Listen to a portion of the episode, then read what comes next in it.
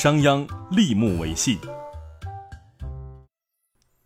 春秋战国是我国历史上一个风云涌动的时期，当时豪杰并起，诸侯争霸，形势莫测。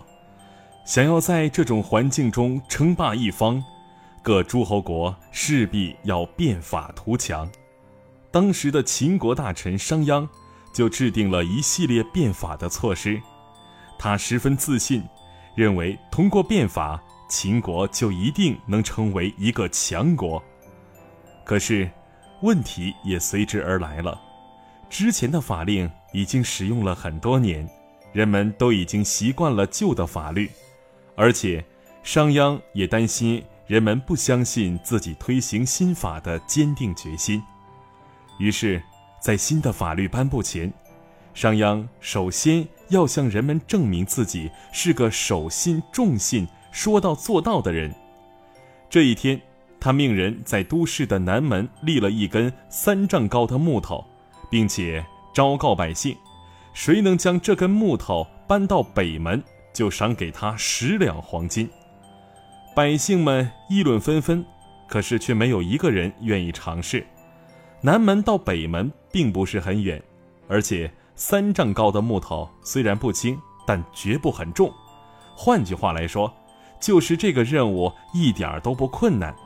可是十两黄金却是很大的一笔数目，完成一件简单的事儿，却有巨大的报酬，这怎么可能呢？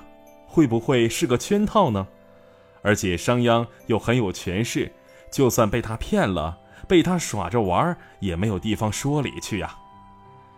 商鞅一看这种情形，也着急了，他把赏金提高到了五十两黄金。这下人们更加怀疑了。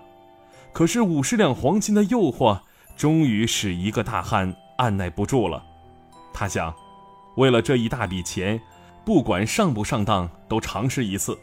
在众多百姓的围观之下，这个大汉轻松地把木头从南门扛到了北门，而商鞅果然没有食言，当场给了这个大汉五十两黄金。真的给了，商鞅果然说到做到了。哎呀，好后悔呀！我也能抬呀，都怪我不相信他啊，不然我也能拿到那笔钱了。人们惊诧不已，懊悔不已，同时都从心底相信了商鞅。商鞅通过这件事，在人们中真正树立了威信。这之后，他推行变法也顺利了许多。人们知道他说到做到，所以不敢轻易以身试法。然而，当时有些权贵心想，商鞅的变法不过是给老百姓看看的。我们这么大的官儿，就算触犯了法律，料想他也不敢怎么样，他总得给我们点面子吧。在这群人中，竟然还有地位尊贵的太子，太子真的触犯了新法，这可怎么办？太子触犯了新的法律，如果处置了他，那么以后谁来继承王位？如果不处置他？又怎么能让天下的百姓相信法律的威严和效力呢？最后，商鞅冒着很大的危险，狠狠地惩罚了太子的老师和那些给太子出主意的官员。百姓们看到连太子的老师都不能免去新法的制裁，再也没人敢不遵守法令了。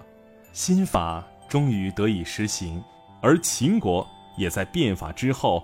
一天天壮大。